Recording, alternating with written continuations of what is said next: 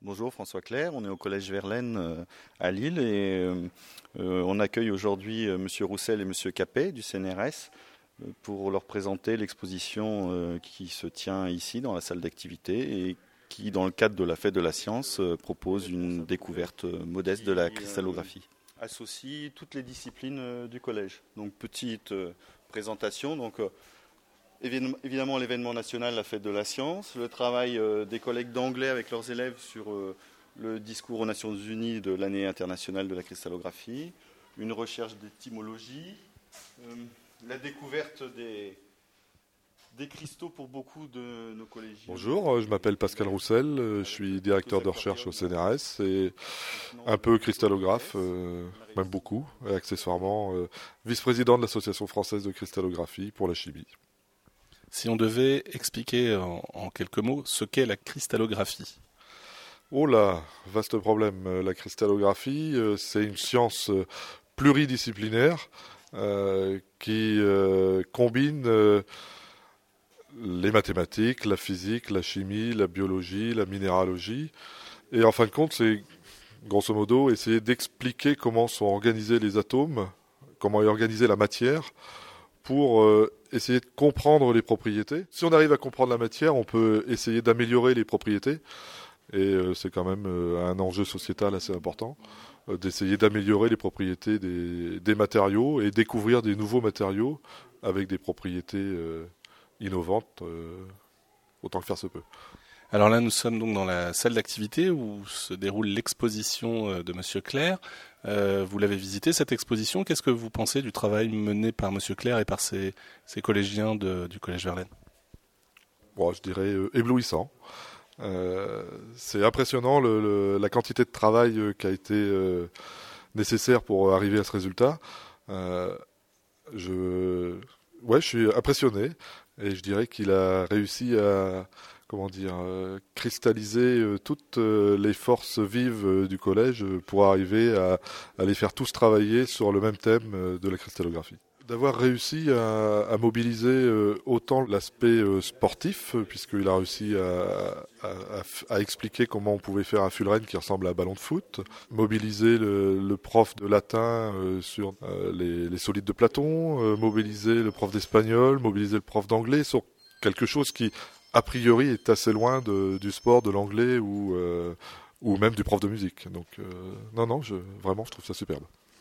Alors vous, votre spécialité, euh, précisément dans la cristallographie Moi, je suis plutôt spécialiste de la diffraction des rayons X de nouveaux matériaux, c'est-à-dire essayer de trouver des matériaux avec des propriétés par exemple des batteries lithium ou euh, des, conducteurs électroniques qui sont meilleurs que ceux qu'on utilise actuellement. Donc c'est assez fondamental parce que c'est quand même beaucoup d'essais et peu de réussite parce que malheureusement ça marche pas à tous les coups mais des fois ça fonctionne. Essayer de trouver des nouveaux matériaux et de, les améliorer, d'améliorer les propriétés de ces matériaux. Une dernière question. Nous sommes en 2014, nous arrivons au terme de cette année qui était euh, pour l'UNESCO l'année de la cristallographie. Qu'est-ce que vous retirez de cette année euh, dédiée à la, cristallographie? Je pense que ça a permis de mettre en lumière un peu euh, une science qui est pas très connue par le grand public. je pense que si on demande à, à, quelqu'un qu'est-ce que la cristallographie, il va poser beaucoup de questions et il aura peu de réponses. Alors que on peut espérer qu'au terme de cette euh, année de la cristallographie, en tout cas en sortant par exemple de cette exposition, qu'on euh, on aura une petite idée de ce que c'est la cristallographie et à quoi ça peut servir. Euh, Je vous remercie. Merci, c'est vrai. Exactement, voilà.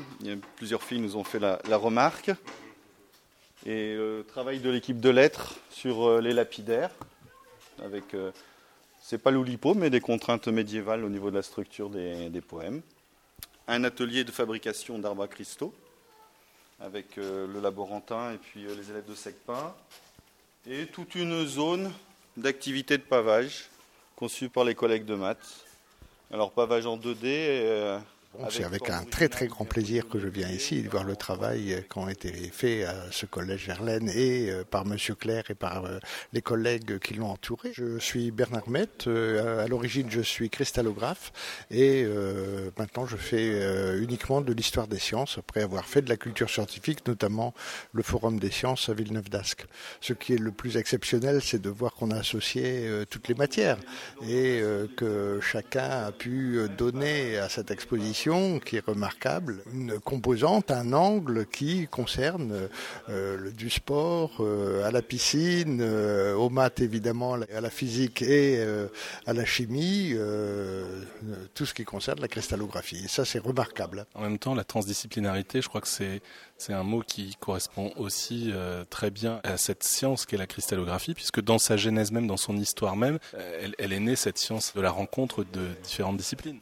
Oui, effectivement. Euh, la jeunesse de la cristallographie, euh, c'est d'abord, euh, sont d'abord les mineurs, les forgerons, les hommes de métier qui l'ont fait avant que ce soit des apothicaires pour leurs vertus curatives, les médecins, et sont des, des, gens de l'art, comme on dit, qui ont d'abord étudié minéraux et cristaux, et même de façon symbolique, puisqu'ils ont été faits avec leur forme régulière, comme la preuve de l'existence de Dieu avec euh, une régularité géométrique euh, presque parfaite.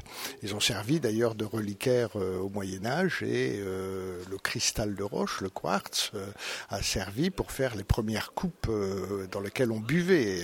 donc c'est toutes les, les, métiers, depuis le mineur jusqu'à l'orfèvrerie, évidemment aussi les gemmes avec les diamants et tout ça, qui ont été à l'origine d'une science des cristaux. Et puis après, on a vu historiquement se succéder des physiciens, des naturalistes, des botanistes, euh, des physiciens nouveaux. Des... Ah, vous dites des botanistes, vous pensez à Huy par exemple et de sa rencontre avec les travaux de Romé de, Lille C'est cela. Euh, et Romé de Lille voulaient étendre une classification botanique qu'avait fait Linné euh, aux cristaux et c'est euh, ce qui leur a fait remarquer, Romé de Lille d'abord, Huy ensuite, la régularité des cristaux et le fait qu'ils ont toujours la même espèce a toujours les mêmes angles dièdres. Donc euh, effectivement, après euh, ces physiciens, euh, les mathématiciens s'y sont mis et maintenant la, cristallographie traverse toutes les disciplines de sciences exactes. Mais ce à quoi je m'attendais pas à être confronté avant d'arriver dans cette exposition, c'était l'apport du prof d'espagnol avec effectivement les pavages d'Alhambra, je connaissais, mais c'est une excellente idée d'avoir reproduit ça jusque Gaudi et euh, bon, euh, le water polo et euh, le foot. Bien sûr, c'est on peut voir de la symétrie un peu partout, comme structure, comme rationalité, comme façon de simplifier les raisonnements. Et donc, c'est une belle illustration avec les croissances qui sont là pour montrer tout cela. C'est très vivant. C'est une occasion aussi de de jeter la lumière sur euh, une science, une discipline qui est peut-être moins connue du grand public, euh, et pourtant qui est à l'origine de tas de prix Nobel. Je crois que vous aviez consacré un article à cela. Justement, cette année, l'UNESCO a dédié l'année 2014, l'année de la cristallographie. Qu'est-ce que vous en retenez euh, au terme de cette année 2014 Bien, Écoutez, effectivement, la science de la cristallographie n'est pas très connue du grand public. même le fait que les cristaux aient des faces naturelles, c'est quelque chose qui n'est pas connu vraiment. Et pourtant, comme vous l'avez indiqué, euh, ça irrigue les sciences, ça a donné des prix Nobel. Euh, ce qu'on sait moins aussi, c'est peut-être la structure de l'hémoglobine ou la structure de l'ADN, donc en biologie, ont été trouvés grâce à la cristallographie. Euh, et je crois que cette année a pu montrer à des élèves de collège comme ici, mais c'est exceptionnel les collèges, c'est surtout à partir des lycées que l'on voit et au grand public. Un collège qui plus est, qui est un collège éclair, donc dont on sait qu'il cumule parfois quelques difficultés. Ça, participe de la vulgarisation aussi de la science au sens noble du terme Au sens noble, vraiment très noble, parce que euh, on voit tout l'effort qui a été nécessaire pendant une période de temps euh, très forte, et puis la concentration de ces efforts qui aboutissent à cette exposition. C'est pas l'exposition en soi-même qui déjà est remarquable, qui est importante, mais le travail constant qui aboutit à, l'exposition.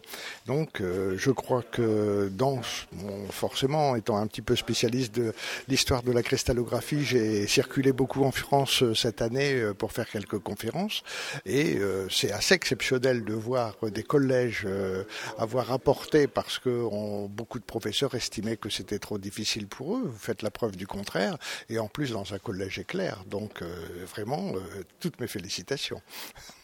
C'est moi qui vous remercie, Monsieur Matt.